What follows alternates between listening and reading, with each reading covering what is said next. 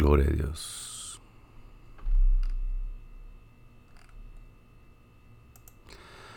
Gloria a Dios, gloria a Dios. Paz de Cristo, hermanos y hermanas y amigos que nos visitan en este canal. Gracias a Dios por la bendición de poder estar una vez más en este miércoles. Gracias a Dios porque nos concede ah, llegar al día de hoy. Gracias a Dios que nos cuida, que nos protege, que nos alimenta. Señor, te damos gracias en esta tarde una vez más.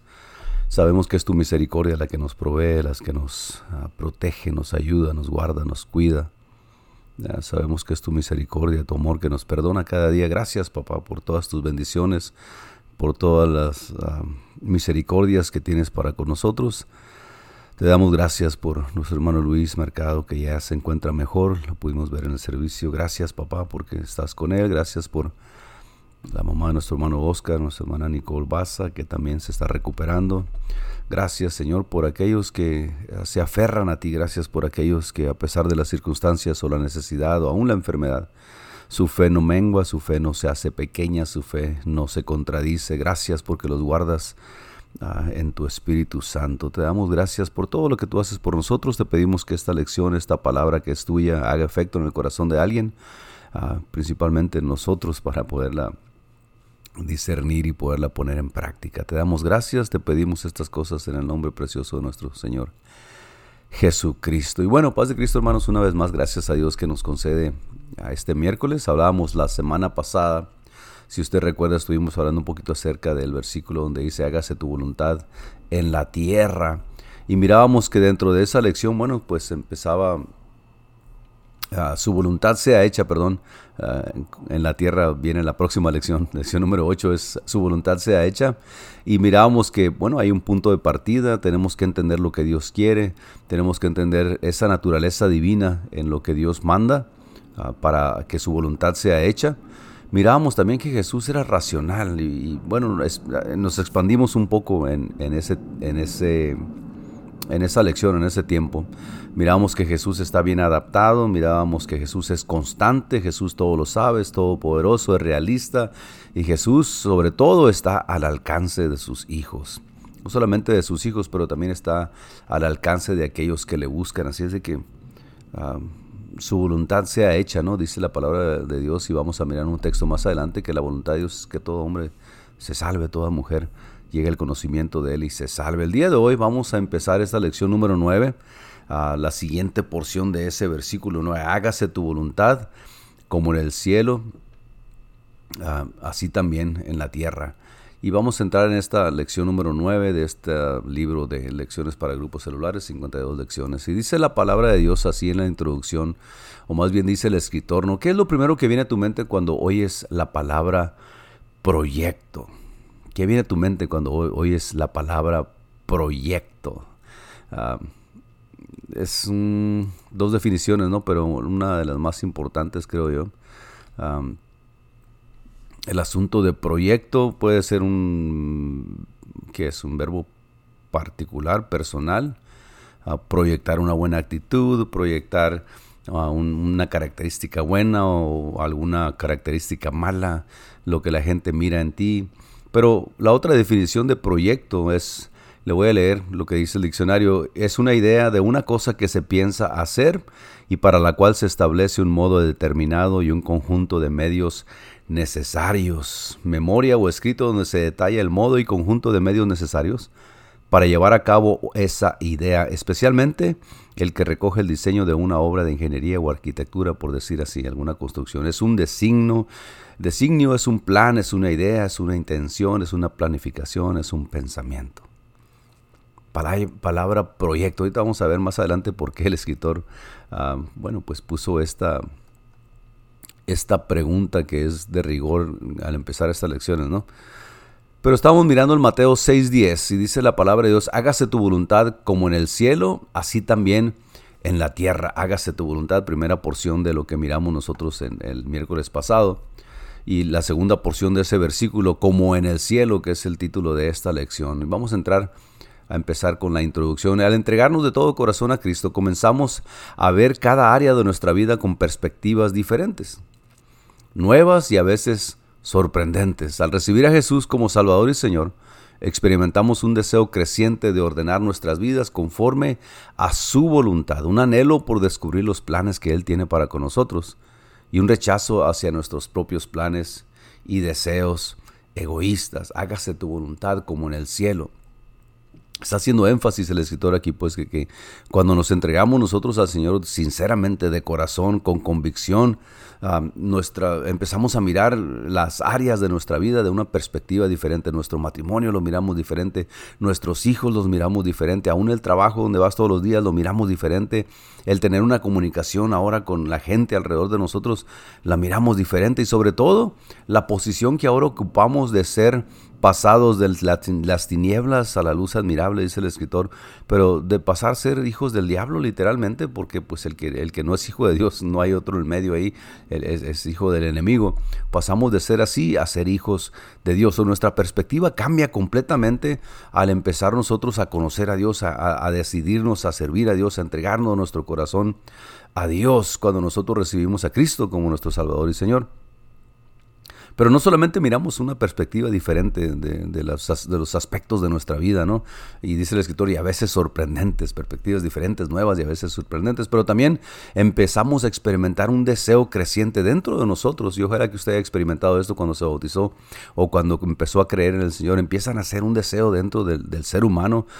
Yo lo experimenté, usted lo experimentó, de, de empezar a ordenar la vida, de cambiar las cosas, de empezar a dejar hacer o empezar a hacer de acuerdo a la palabra de Dios, de acuerdo a la voluntad de Dios. Empieza a uno a nacer ese deseo de conocerle mejor, ver qué es lo que el Señor tiene para nosotros y empezamos por cambiar la perspectiva, por empezar a ordenar nuestras vidas conforme a la voluntad de Dios, empieza a haber un rechazo hasta nuestros propios planes egoístas, eh, nuestros propios deseos egoístas, que antes pues nos enfocábamos en solamente yo mientras me vaya bien a mí y a mi familia, con eso tengo, pero ahora tenemos una perspectiva diferente, no solamente de nosotros mismos, sino de la vida misma porque ahora la miramos a través de lo que sé, de lo que entendemos que es la voluntad de Dios. Entonces, aquí es donde entra lo que es el plan de Dios como en el cielo, acuérdese, no, pierda de, vista si se puede, ah, no sé si se puede decir pierda de vista, pero ah, no, no deje de, el, enfoque en esta, ah, de esta lección, ¿no? que es eh, como en el cielo.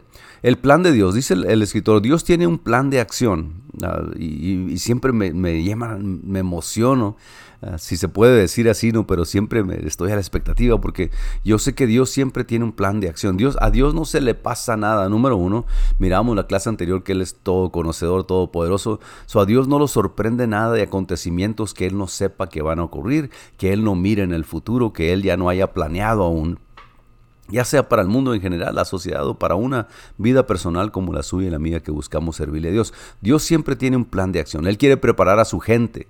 Ya obviamente estas, eh, está enfocado en la gente que ya leíamos anteriormente, que entregamos el corazón a Cristo, que nos bautizamos en su nombre, que hemos sido rescatados del pecado. Dios tiene un plan de acción para nosotros. Él quiere preparar a su gente, pueblo adquirido por Dios, nación santa, real, sacerdocio. Él quiere bendecir a las personas del mundo y derramarse sobre cada una de ellas de manera sobrenatural y milagrosa. Acuérdense que el plan de Dios pues es eso.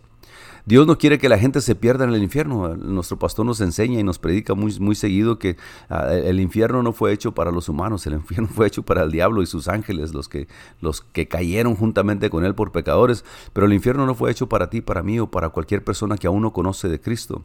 El infierno fue hecho para, para ellos, para, para los rebeldes, ¿no?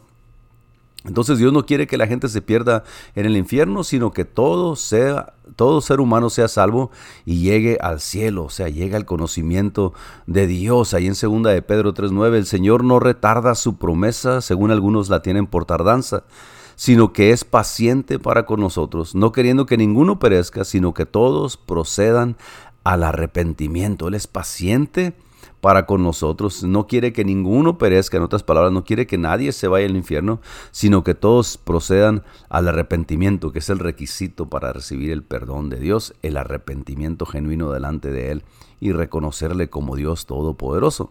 Entonces el plan de Dios es que todo mundo, todas las personas del mundo, todo aquel que pueda escuchar y llegue a escuchar su palabra, bueno, pues que alcancen la salvación. Pero para eso, pues Dios quiere preparar a su gente, a quien, al pueblo de Dios, a ti y a mí. ¿Y a quién busca Dios para llevar este plan? O sea, de, que la gente alcance a escuchar, de que la gente no se vaya al infierno. Bueno, pues Él busca a hombres, a mujeres, a niños, a jóvenes, a ancianos que se atrevan a creer en Él y que se regocijen en hacer su voluntad. Esa palabra es una palabra muy clave porque aún Jesús mismo eh, de alguna forma la expresó ¿no? para con nosotros, hablando con sus discípulos, se regocijen en hacer su voluntad. Ah, él busca gente que se regocije en hacer su voluntad. Si en lugar de mirar los mandamientos y los requisitos y los estatutos de Dios y lo que Dios demanda de nosotros, mirarlo como reglas y regulaciones y alguna gente lo mira pues como legalismo, pero si nos regocijáramos nosotros y miráramos eh, que su voluntad es buena, vamos a mirar un poquito más adelante, pero que miráramos que, el Señor no va a llevar a su pueblo a la perdición, no nos va a engañar y nos va a echar al infierno al final de todo, no, su, su palabra es fiel y ha sido comprobada a través de los siglos y nosotros tenemos que regocijarnos en hacer su voluntad. Y acabamos de leer que la voluntad de Dios es que ningún hombre se pierda. Dice, no queriendo que ninguno perezca, sino que todos procedan al arrepentimiento. Esa es la voluntad de Dios y nosotros debemos regocijarnos en eso también. Ahora, leímos que Jesús, que Dios tiene un plan, ¿no? Y Él quiere preparar a su gente. Entonces nosotros haciendo la voluntad de Dios y compartiendo su evangelio, que vamos a mirar en los puntos que sigue. perdón, ah, vamos a mirar que podemos regocijarnos en el hacer la voluntad de Dios. Dice el escritor, sí, Jesús vino para incluirnos en su proyecto. Ese plan que leíamos, ¿qué quiere decir proyecto? Bueno, pues una idea, una formación, un proyecto, un plan, una meta que se tiene. Él, él, vino para ponernos a nosotros, para incluirnos en su proyecto. Desde el principio Dios concibió este gran plan. Dice la palabra de Dios. Desde el principio Dios ya tenía el, plan puesto, ¿no? Y, dice ahí en bueno, él vino a buscar y a salvar lo que se había perdido. Estando en la sinagoga de Nazaret, Jesús dijo, aquella vez que le tocó a él hablar y le dieron el libro y encontró ahí en Isaías, en donde en Lucas 4, 18 al 19 empieza él a decir y empieza él a leer de la palabra que él mismo había dado a Isaías, bueno, pues algunos siglos atrás, ¿no? El Espíritu del Señor está sobre mí por cuanto me ha ungido para dar buenas nuevas a los pobres, me ha enviado a sanar a los quebrantados de corazón, a pregonar libertad a los cautivos déjelo bajo porque no estamos leyendo todos, a, pregonar libertad a los cautivos y vista a los ciegos, a poner en libertad a los oprimidos, a predicar el año agradable del Señor. Y dice el, versículo que sigue, la culminación de esto, el versículo que sigue dice, y hoy se ha cumplido delante de vosotros esta palabra. Así es de que es algo muy interesante, uh, cómo Jesús viene y nos incluye en su plan. Aquí obviamente, aquí Jesús está hablando de sí mismo y, el mandamiento viene para nosotros después en cumplir esta, este mandamiento de Jesús. Pero Él está hablando de sí mismo, está diciendo yo vine para hacer esto. He sido ungido para dar buenas nuevas a los pobres, me ha enviado a sanar a los quebrantados de corazón, a pregonar libertad a los cautivos y vista a los ciegos, a poner en libertad a los oprimidos, a predicar el año agradable del Señor. Hasta aquí si pudiera yo hacer un paréntesis en esto, bueno, pues hasta aquí todavía los judíos estaban esperando en Cristo, ese Mesías, ese libertador, ese descendiente de David, que iba a venir a libertar al pueblo, no, no de sus pecados, sino que iba a venir a libertarlos del yugo, en este caso de Roma, en ese periodo de tiempo en que estaba viviendo Cristo, estaban bajo el yugo de Yoma, estaban de, Roma, estaban ellos ah, pagando tributo a Roma y viviendo bajo las leyes romanas, pero el Señor estaba hablando de algo muy diferente, estaba hablando de asuntos espirituales, en donde las armas y el dinero y el prestigio exterior y las posesiones y el, bienestar, aún el bienestar social no tiene mucho que hacer con esto, pero Jesús estaba hablando del bienestar espiritual del pueblo de Israel. Así que el plan de Dios, el plan de Cristo se compone de tres elementos y obviamente ah, el escritor siempre se toma la libertad para poner un número y para decir esas son tres cosas que quiere decir esto, pero, pero quiere decir muchísimo más, ¿no? Pero para beneficio de las clases y para poder entenderlo, pues bueno, se condensa en tres cosas que podemos agarrar de este versículo que el Señor acaba de leer. Leyó él en Isaías, pero este versículo se escribe también en Lucas 4 del 18 al 19, acabamos de mirar. Entonces, el Señor dice, Él vino a predicar, así que el plan de Cristo se compone de tres elementos. E, e, en este plan divino del Señor y perfecto, en esta ah, voluntad siempre buena y agradable del Señor, se compone de tres cosas. Una de ellas es predicar. Predicar, dice en lo que estábamos leyendo, el Espíritu del Señor está sobre mí por cuanto me ha ungido para dar buenas nuevas a los pobres. Buenas nuevas. Qué curioso, ¿no? Buenas nuevas, predicar, hablar de lo que del plan que él viene a traer. Hoy ha llegado el reino de Dios a vosotros. Hoy se ha predicado la verdad a ustedes. Hoy han escuchado que yo soy el camino, la verdad y la vida. Hoy ya hay solución al problema espiritual. Los problemas sociales y económicos y eso van a seguir ah, empeorándose cada vez hasta que Cristo venga y reine en su reino perfecto en el milenio, ¿no? Pero eso es otro tema. Las tres elementos entonces, uno de ellos, el primero es predicar. Desde el momento que Jesús salió de la tentación del desierto, comenzó a predicar su mensaje del reino. ¿Se acuerda que Jesús fue llevado al desierto por 40 días, se ayunaba y fue movido por el Espíritu, fue llevado y luego fue tentado por el enemigo, por el diablo? Y después de que pasó esa prueba del diablo, esa tentación, dice la palabra de Dios que entonces Jesús empezó a predicar. La predicación no es solamente más que una anunciación, es, hablar del plan de Dios, es hablar en este caso del plan de redención de Dios para la humanidad.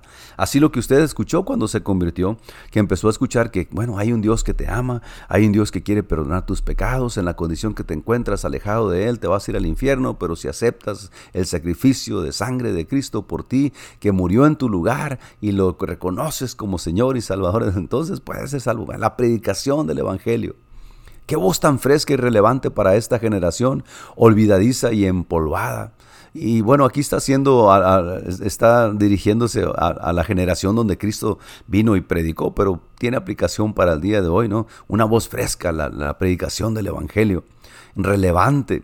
Déjeme decirle que la palabra de Dios nunca pierde su relevancia. Todas las cosas, todas las cosas, con excepción de aquellas cosas que eran exclusivas para el pueblo de Israel o exclusivas para un personaje en el tiempo de Cristo o en el tiempo de este, en este periodo de la historia, Todas las cosas tienen aplicación para el día de hoy. La palabra de Dios no deja de ser relevante. Lo que era pecado era pecado. Lo que era bendición es bendición. Lo que sigue siendo agradable a Dios en aquel tiempo sigue siendo agradable el día de hoy.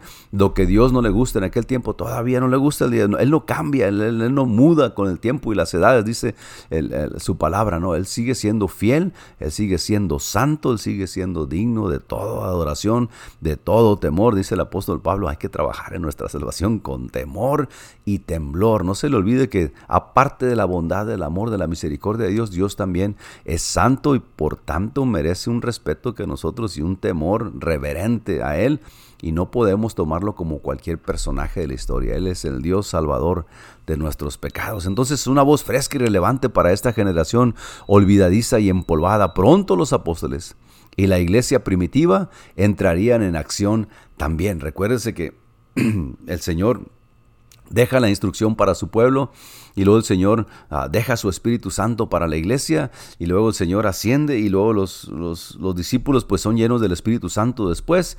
Entonces Él deja este cometido a, a, los apóstoles, a la iglesia, a los cristianos que vendríamos a conocer su nombre después y seríamos salvos por su misericordia. En Romanos 10, 13 dice, porque todo aquel que invocare el nombre del Señor será salvo invocar el nombre del Señor. ¿Cómo pues invocarán?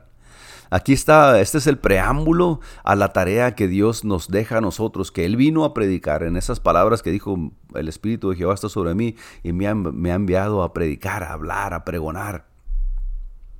Predicar. Porque todo aquel que invocar el nombre del Señor será salvo. Mm. Qué interesante, ¿no?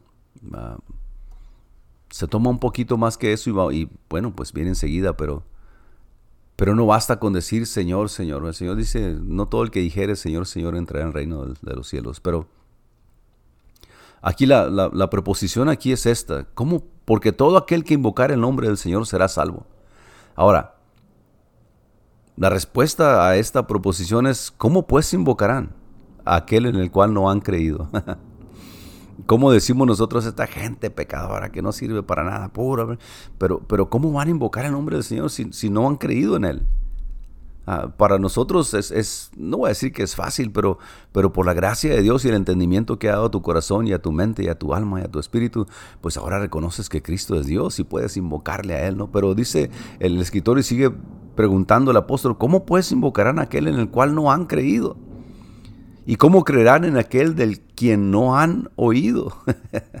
Si la gente anda para arriba y para abajo y andan perdidos, muertos en sus delitos y pecados, ah, ah, y, decimos, pues allá se van a morir por pecadores, pero ¿qué si nadie le ha hablado a ellos? ¿Qué si usted y yo nos hemos pasado de alto esa tarea que Dios nos ha encomendado? ¿Cómo pues invocarán a aquel en el cual no han creído y cómo creerán en, en aquel de quien no han oído.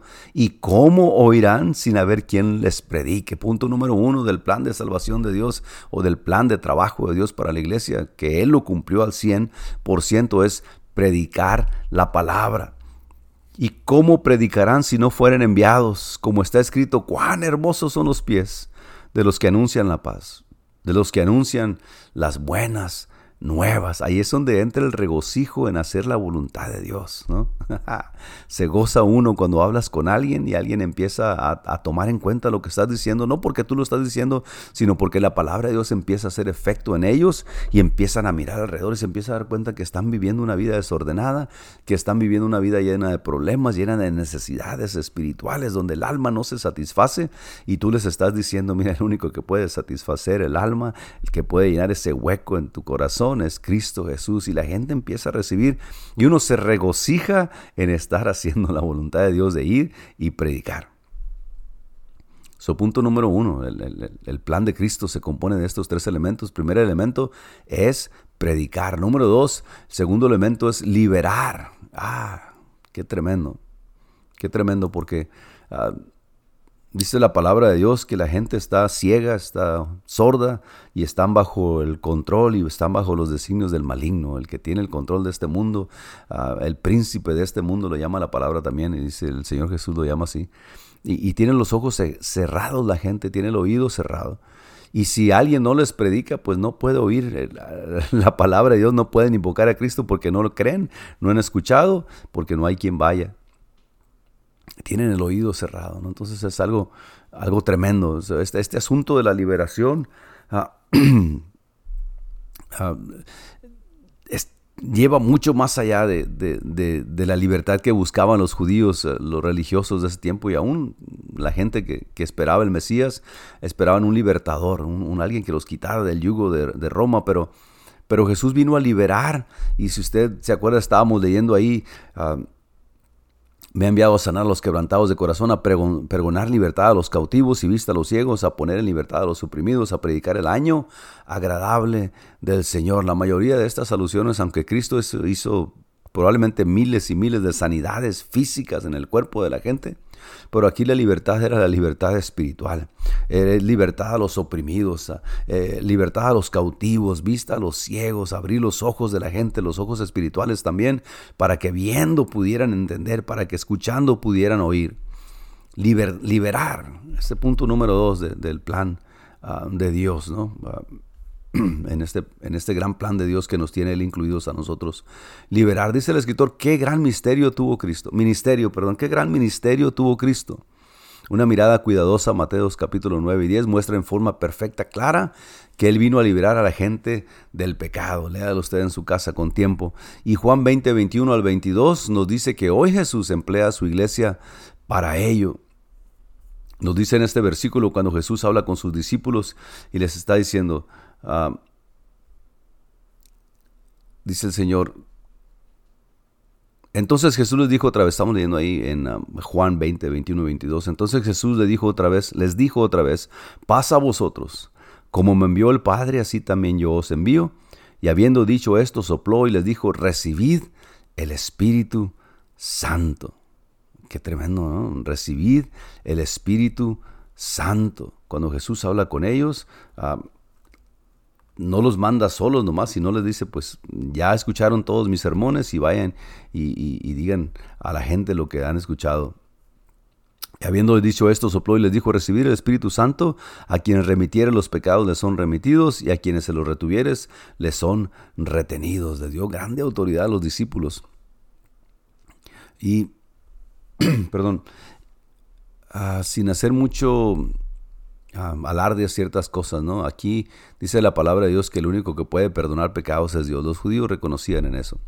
Aquí el Señor está diciendo, bueno, mire, vayan y prediquen la palabra, liberten a los que quieran oír, perdonen los pecados a los que los quieran perdonar, aquellos que se arrepientan, y prediquen el evangelio que yo les he dejado, liberar. Aquí la liberación no es tanto como ellos esperaban de, ser un país libre otra vez, una nación libre ah, y, dejar de pagar impuestos y, de vivir bajo las reglas de Roma, ah, sino aquí la libertad que vino el Señor a traer era libertad a los cautivos del pecado, a los presos de la cárcel, de las cadenas del pecado, a la, gente que estaba ciega, que no podía entender lo que el Señor estaba haciendo, lo que Él vino a hacer por nosotros, a la gente que estaba sorda, que no podían escuchar lo que Cristo tenía para ellos y lo que les dejó a través de la iglesia y los discípulos y los creyentes, ¿no?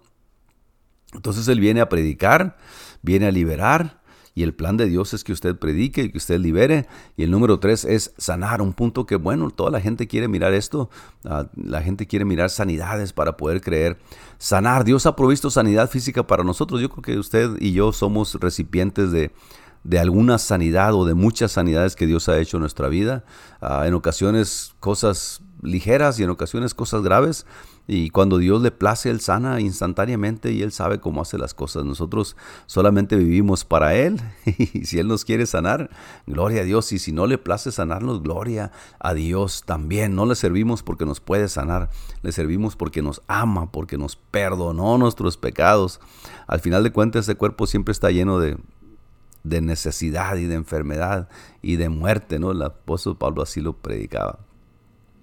Dios ha provisto sanidad física para nosotros. ¿Cuánta misericordia y amor tiene Él para con los enfermos? Por su herida hemos sido nosotros sanados. Mire qué interesante está esto, ¿no? Ah, ah, la alusión aquí, pues obviamente es sanidad física también. Ah, pero déjame le leo ese versículo de ahí, primera de Pedro 2.24, voy a empezar en el 20. Dice, pues qué gloria es si, pecando sois abofeteados y lo soportáis. Mas si haciendo lo bueno sufrís y lo soportáis, esto ciertamente es aprobado delante de Dios. O sea que si, si te vituperan y te golpean por, por, por ser pecadores y hacer cosas indebidas, pues bueno, te lo mereces. Pero si sucede esto contigo por causa de Cristo, por causa del Evangelio, bueno, esto es aprobado por Dios.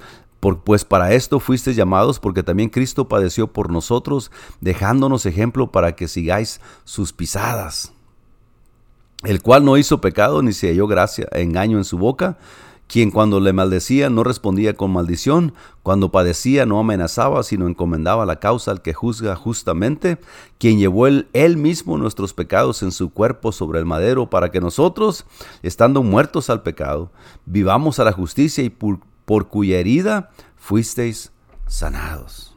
Mm. Tremendo. Tremendo porque la sanidad que el Señor viene a traer aquí no solamente física, pero viene a traer sanidad del espíritu, del alma, de la enfermedad que ha plagiado al ser humano desde el principio de la caída del hombre en la humanidad. Pero también viene a traer sanidad espiritual.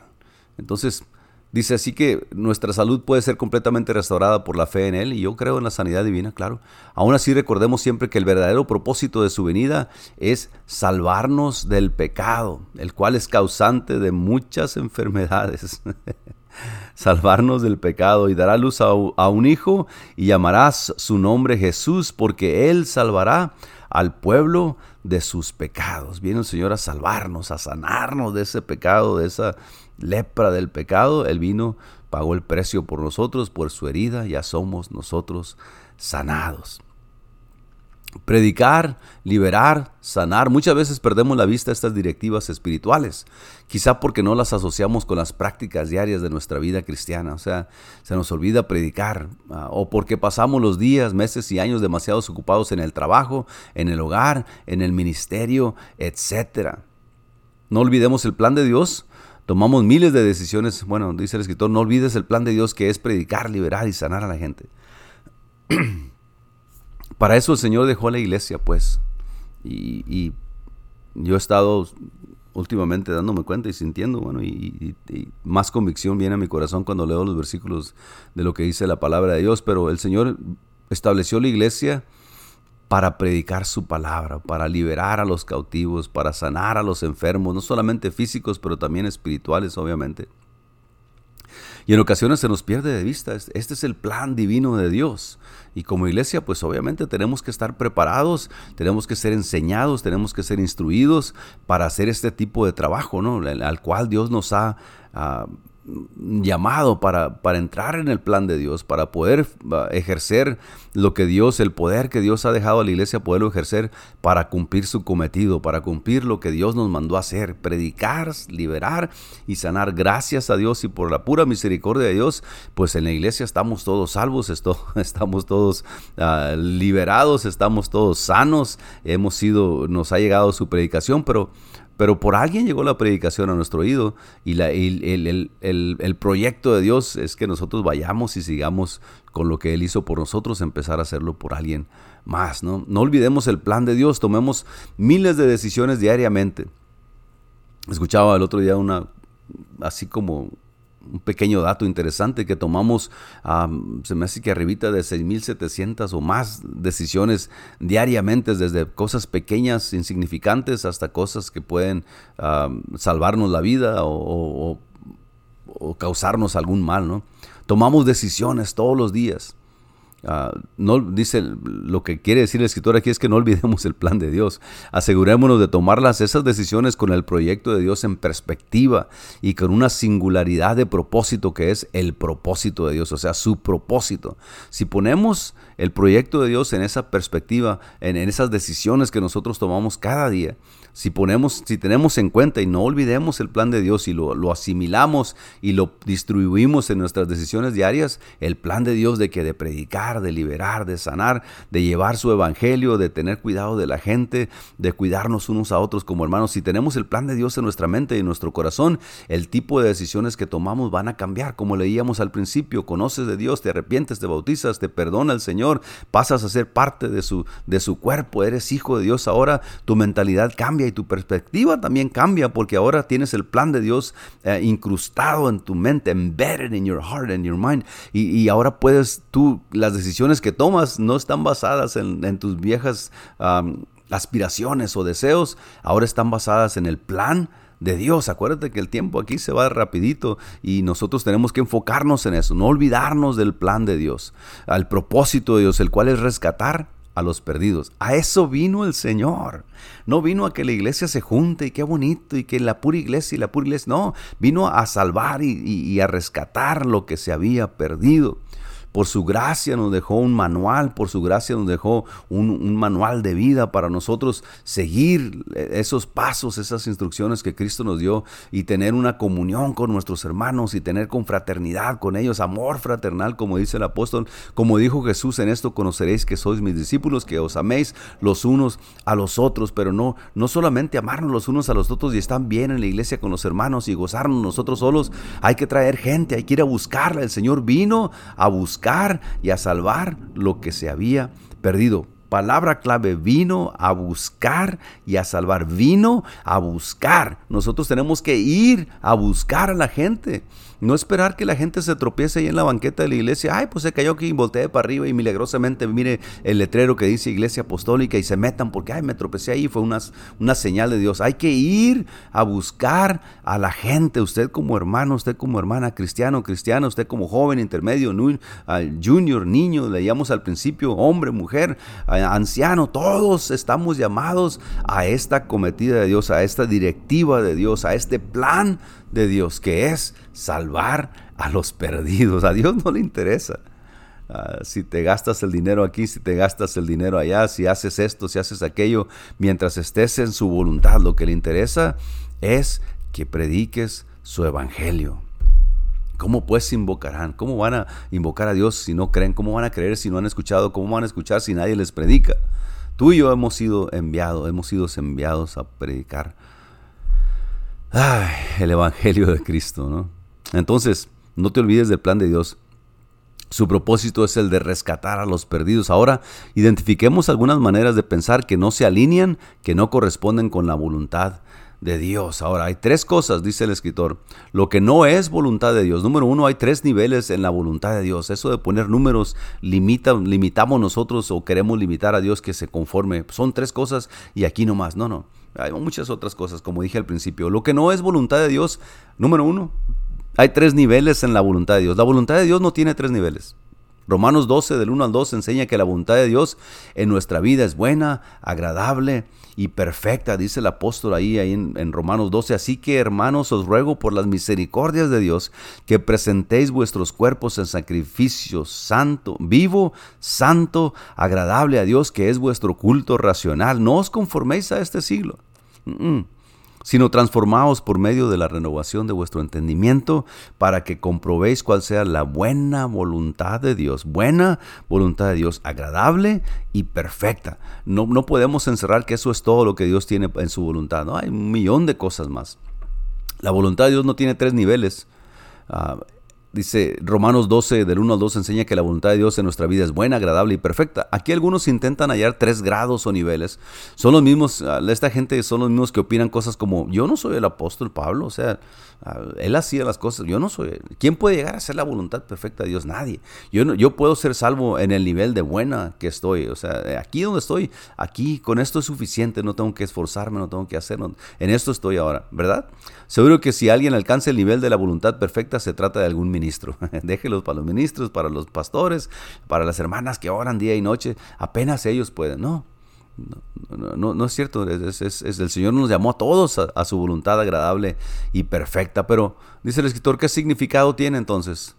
Esta escritura, ¿qué, ¿qué es lo que quiere decir? ¿Por qué el Señor nos habló así? ¿Por qué el apóstol nos habló así? El plan de Dios no es exclusivamente geográfico. Bueno, perdón, así es la voluntad de Dios. La voluntad de Dios en nuestra vida es buena, es agradable y perfecta a la vez. Es todo junto. Fíjate que cuando Dios creó al mundo, no lo hizo primero bueno y luego lo hizo agradable y finalmente lo perfeccionó. No, Él hizo todo de una vez. Sea la luz, pum, fue la luz. Que haya animales en la tierra y que haya peces en el mar y que haya bestias y que haya... Uh, uh, que vuelen y que estén en todas partes. Él lo dijo y todo vino a ser perfecto cuando Él lo dijo. Él lo hizo todo así de una vez pues todas las cosas que Él hace son buenas, agradables y perfectas. Dios te trajo a un camino bueno, agradable y perfecto. Dios te dio una vida buena, agradable y perfecta. Dios quiere hacer su voluntad en ti que es buena, agradable y perfecta. Si tú dedicas tu vida a Él, sin duda llegarás a descubrir el perfecto plan de Dios que tiene para ti. So, no hay niveles, no hay tres cosas solamente que podemos decir. Es, en eso se encierra todo lo de Dios.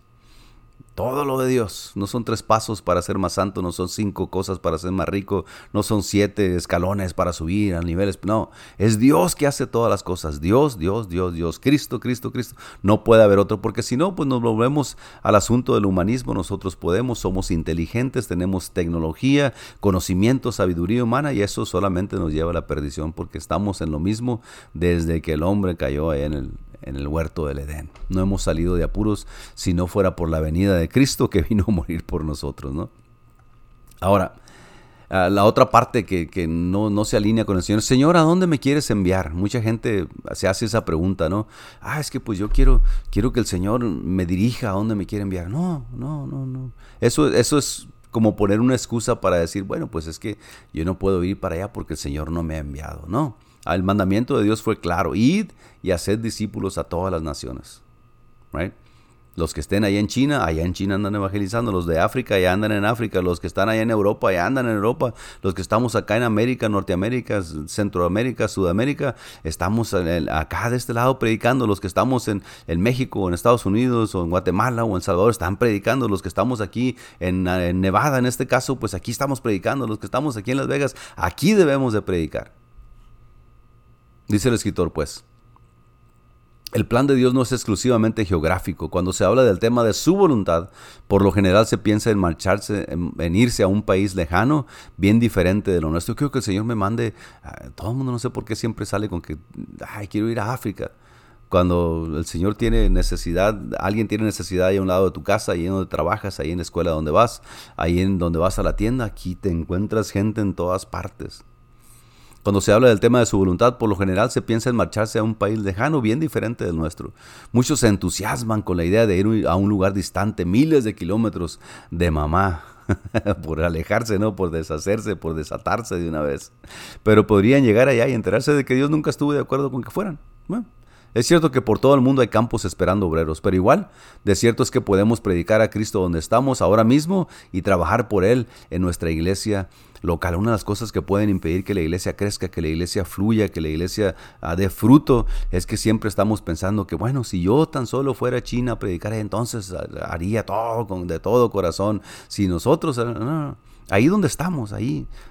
probablemente el lugar geográfico donde estamos ahorita a lo mejor no trabaja o no trabaja en su congregación, pero hay gente alrededor, hay gente allá cerca de, su, de su vecindario, allá cerca de su barrio, allá cerca del área donde vive usted. Y, y ahí es donde tiene que buscar gente, sí, ahí. Y claro, hay que, hay que acomodarnos para poder servir mejor, pero no poder de excusa de que, bueno, pues ¿a dónde, me quieres enviar, Señor? Bueno, pues el Señor te envía todos los días, te despiertas con vida, te late el corazón, te topas con gente todo el día, en la mañana, en la tarde, en la noche. Ahí es donde el Señor te trae, ahí es donde tienes tú que empezar a compartir ese evangelio, ahí es donde puedes empezar a predicar, ahí es donde puedes empezar a liberar, ahí es donde puede empezar a sanar la gente por medio de la predicación del evangelio. Y ese trabajo es tuyo y mío. Así es que ese es otro mito, no es tanto de que sea bíblico. Ah, este asunto de que a dónde me quieres enviar, ¿no? El Señor ya te envió, te dio vida, te trajo sanidad a tu corazón, te rescató, te dio libertad, te perdonó. Ahí donde estás, haz trabajo de obrero, ahí, ahí mismo. No quieres ir a Jerusalén a predicar y si no vas para allá, pues tu predicación no va a tener fruto. No, ah, el Señor dijo ah, Jerusalén, Judea, Samaria, hasta lo último de la tierra. Y acá estamos, comparado a donde está ese lugar, pues acá estamos en lo último de la tierra. Otra de las cosas que no son bíblicas es qué difícil es hallar su voluntad. Mucha gente se tropieza con eso y agarra este asunto como excusa por, ah, para no tener que trabajar en la, en, la obra de Dios, ¿no? Pero, pero la voluntad de Dios es buena, agradable y perfecta. Así de sencillo. La voluntad de Dios no es difícil de encontrar ella está al alcance de cada creyente lleno del Espíritu Santo. Y esta es una verdad tremenda, porque nosotros los cristianos creemos que Cristo, su Espíritu Divino, está en nosotros. Y si el Espíritu de Dios está en nosotros, ¿cómo va a ser difícil encontrar lo que Dios quiere de nosotros? ¿Cómo va a ser difícil si el Espíritu de Dios está en ti? Una cosa es que quieras hacer caso, otra cosa es que quieras buscar excusa, pero no puedes decir que, ay, qué difícil es buscar y entender y conocer la voluntad de Dios si el Espíritu Santo está en ti. No decimos que Dios habita ahora en nosotros, pues que el cuerpo es el templo del Espíritu Santo, entonces el cuerpo tiene que ser dirigido por el Espíritu Santo que está en ti y el cual podemos obedecer a su voluntad. No decir, pues yo no sé cuál es la voluntad de Dios. Nunca pensemos que Dios se esconde de nosotros. Aunque Él no siempre te responda pronto, puedes estar seguro de que Dios no juega contigo como tratando de averiguar si tú realmente deseas saber. Él ya nos dejó su palabra, ya nos reveló quién es Él, ya nos reveló el plan de salvación, ese proyecto en las manos de Dios lo puso a disposición de la iglesia para que la iglesia lo lleve a cabo, predicar, liberar, sanar. Acuérdate que ah, el mundo, dice un corito, es el campo de labor, donde Dios nos mandó a predicar, ¿no? Ah, tenemos que salir de la conformidad donde estamos, tenemos que salir de la comodidad en que hemos caído, tenemos que salir de la rutina donde con que cumplas y marques ahí tu tarjetita y le eches a la canasta y des tus diezmos con eso y no, tenemos que salir de eso porque Dios exige más de nosotros, porque la necesidad no es nomás nuestra, ya Dios suplió nuestras necesidades, ya tenemos que crecer, tenemos que madurar, tenemos que salir de la comodidad donde, donde hemos caído por tantos años y tenemos que empezar a predicar el Evangelio de Cristo y por eso nos podemos regocijar, como decía el, escritor en una porción anterior, nos, podemos gozar y regocijar en hacer la voluntad de Dios. Dios no quiere que la gente se pierda en el infierno y busca a Dios para llevar a cabo este plan a hombres, mujeres, niños y jóvenes y adultos y ancianos que se atrevan a creer en Él y se regocijen en hacer su voluntad. Ah, Acuérdate que el Evangelio no es tuyo. Acuérdate que eh, lo que Dios hace no es tuyo. Acuérdate que lo que Dios logra hacer a través de ti porque tu disposición no es tuyo, es de Dios. El poder es de Dios, la palabra es de Dios, ah, la convicción es de Dios, el crecimiento es de Dios. Acuérdate que el apóstol dijo, unos riegan, otros siembran, pero Dios es el que da el crecimiento. Tú ve y riega, tú ve y siembra. Eso de qué difícil es hallar la voluntad de Dios. No, no, no. Tenemos el Espíritu Santo en, en nosotros. Él no es así. Él es nuestro Padre amoroso que se preocupa por nosotros. Él es un libro abierto para nosotros. Oh, lo que no pudieron entender los antiguos, lo que anhelaban ver los profetas, lo que buscaban los entendidos del tiempo antes de Cristo, Cristo vino y lo reveló a nosotros, a, los, a, lo último de la sociedad, a los indoctos, a los que no tienen cultura, a los pobres, a los pequeñitos, a los débiles, dice la palabra de Dios, que le plació a Él revelar quién es Él para avergonzar la sabiduría del mundo, la riqueza del mundo, el poder del mundo, entregó su evangelio, a su revelación a nosotros. ¿Qué más quieres para ir a preguntarle, para ir a predicarle a la gente? Dices, decimos, ¿no? Pues que la gente no se convierte, pues es que no le predicamos. Es que la gente es pecadora, pues es que no saben. es que la gente no tiene temor de Dios, pues es que no le conocen. ¿Y cómo pues invocarán? Otra vez volvemos a lo mismo, ¿no? ¿Cómo pues van a invocar en aquel en el cual no han creído? ¿Cómo van a creer en el quien no han escuchado? ¿Cómo van a oír si nadie les predica? Entonces hay que ir a predicar. Ese es el trabajo de nosotros. Que se haga tu voluntad en el cielo. La voluntad de Dios ya está puesta en nosotros. Su palabra está completamente explicada para nosotros. Así es de que Dios anhela dirigirnos Ay, Señor.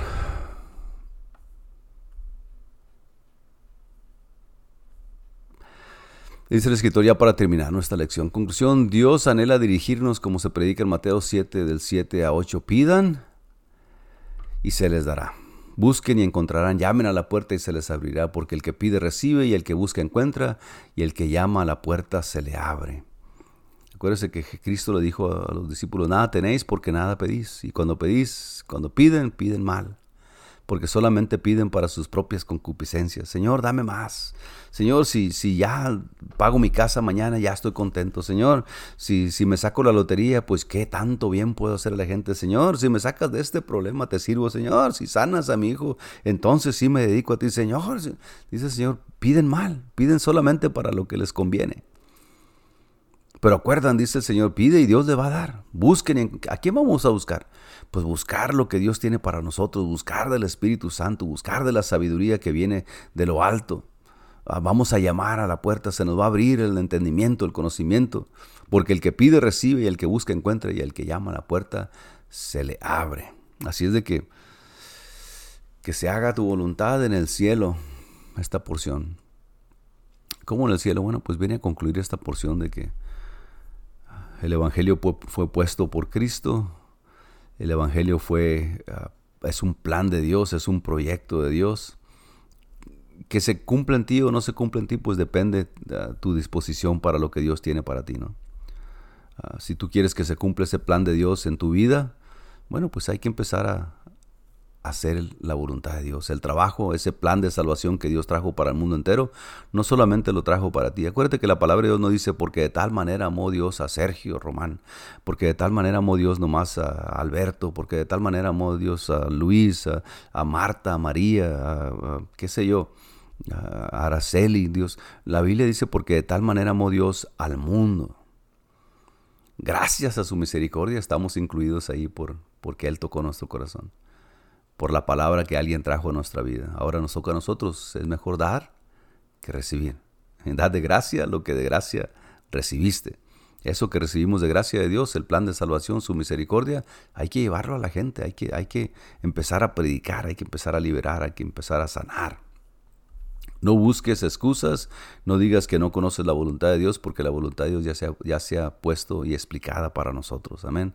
El próximo miércoles, con la ayuda de Dios, estaremos estudiando ah, la tercera porción de este versículo, ¿no? Que estamos mirando, ah, hágase tu voluntad, número uno, como en el cielo, número dos, así también en la tierra. Y con la ayuda de Dios, pues bueno, vamos a estar ah, hablando de lo que significa hacer la, que se haga la voluntad de Dios en la tierra.